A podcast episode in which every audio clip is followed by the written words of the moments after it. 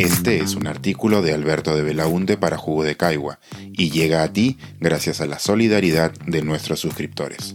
Si aún no estás suscrito, puedes hacerlo en www.jugodecaigua.pe. Soros no usa rifles de asalto. O cómo los conspiranoicos adaptan sus teorías para no pisarse los callos. Existe en Estados Unidos una obsesión de los sectores conservadores con las inverosímiles teorías de conspiración que denuncian el control de la población, entre comillas. Detrás de diversas políticas públicas ven un objetivo oculto, una trama clandestina que busca reducir dramáticamente la población del planeta y facilitar así un nuevo orden mundial, en el que una élite reducida manejará con facilidad el mundo sin que los ciudadanos de a pie lo noten. Cuando se habla de la aprobación del matrimonio entre personas del mismo sexo, ellos ven una campaña para destruir a la familia tradicional. No queda muy claro el nexo causal, pero el argumento sostiene que si se legaliza el matrimonio igualitario, las parejas heterosexuales ya no querrán casarse. Y si no se casan, no se reproducirán. Esto evidentemente no se sostiene en ninguna evidencia y va en contra del sentido común, si consideramos la enorme cantidad de hijos extramatrimoniales que existen en el mundo. Pero ahí están, en una cruzada por la subsistencia de la especie a través del sí acepto heterosexual. Si hablamos de la despenalización del aborto, es peor. No se detienen a analizar las estadísticas que muestran que las mujeres igual abortan cuando esta acción está criminalizada ni que el número de abortos no disminuye por leyes más estrictas, y que lo que se busca es que los abortos sean seguros y se evite poner en peligro la vida de la mujer con soluciones clandestinas. Ante sus ojos se trata de la estrategia más evidente del esfuerzo sistemático por reducir y controlar a la población alrededor del mundo. También hay quienes sostienen que la pandemia del COVID fue creada en un laboratorio con ese fin que el uso de mascarillas afecta a la salud y que las vacunas generan infertilidad. Ya ni qué decir de los anticonceptivos y cualquier programa de planificación familiar. Todo encaja en su narrativa conspiranoica. Si esto le suena familiar, es porque ese fenómeno ya rebasó el país del norte y se repite alrededor del mundo, Perú incluido.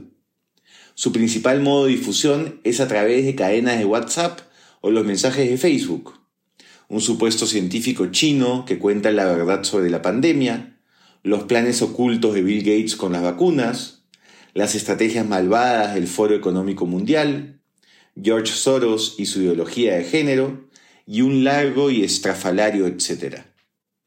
El número de gente que cree en estas cosas no es menor. En un artículo anterior comenté que el 15% de la población estadounidense cree en la teoría sobre Quanon.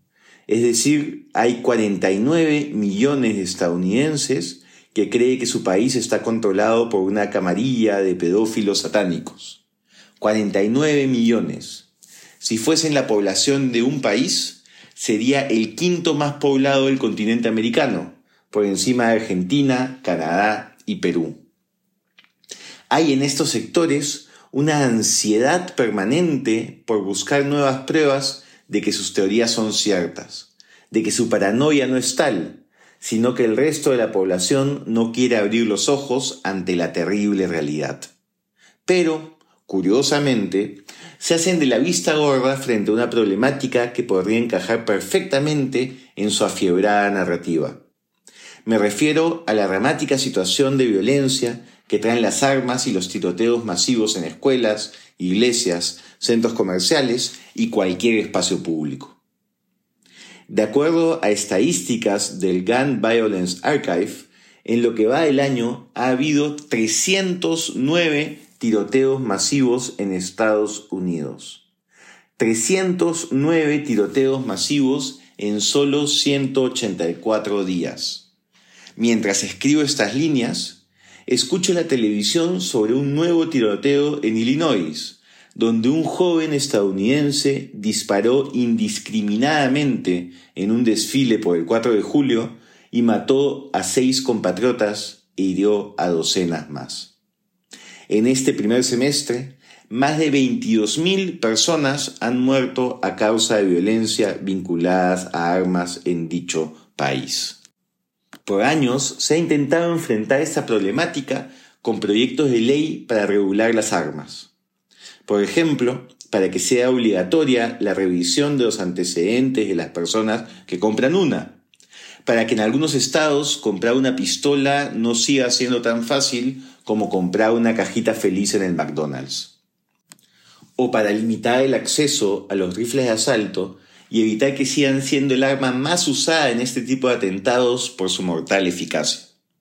Son muchas las propuestas, muchos de los esfuerzos desplegados, los cuales siempre se han estrellado contra un bloqueo feroz en el Congreso norteamericano. ¿No es este un caso más que alimentaría perfectamente las teorías de conspiración? Un ejemplo claro del gobierno negándose a solucionar un problema que genera la reducción de la población de manera violenta con un ritmo sostenido a lo largo del tiempo.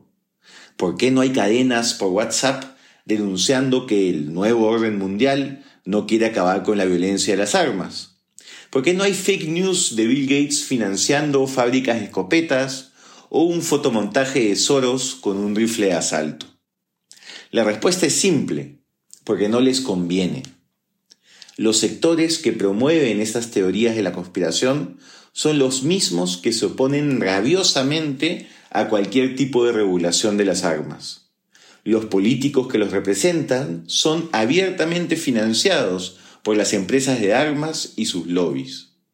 Así, parece que cuando los intereses se alinean es fácil dejar de lado las narrativas a las que nos tienen acostumbrados, o adaptarlas de forma poco convincente, tratando de argumentar que en realidad lo que quiere el gobierno es quitarle las armas para que no puedan defenderse de este nuevo orden mundial. Cualquier cosa, con tal de no pisarle los callos a su propia gente, de poner en riesgo los feudos de poder que han conseguido. Las teorías conspiranoicas pueden estar muy alejadas de la realidad, pero las personas que las traman y difunden no lo están.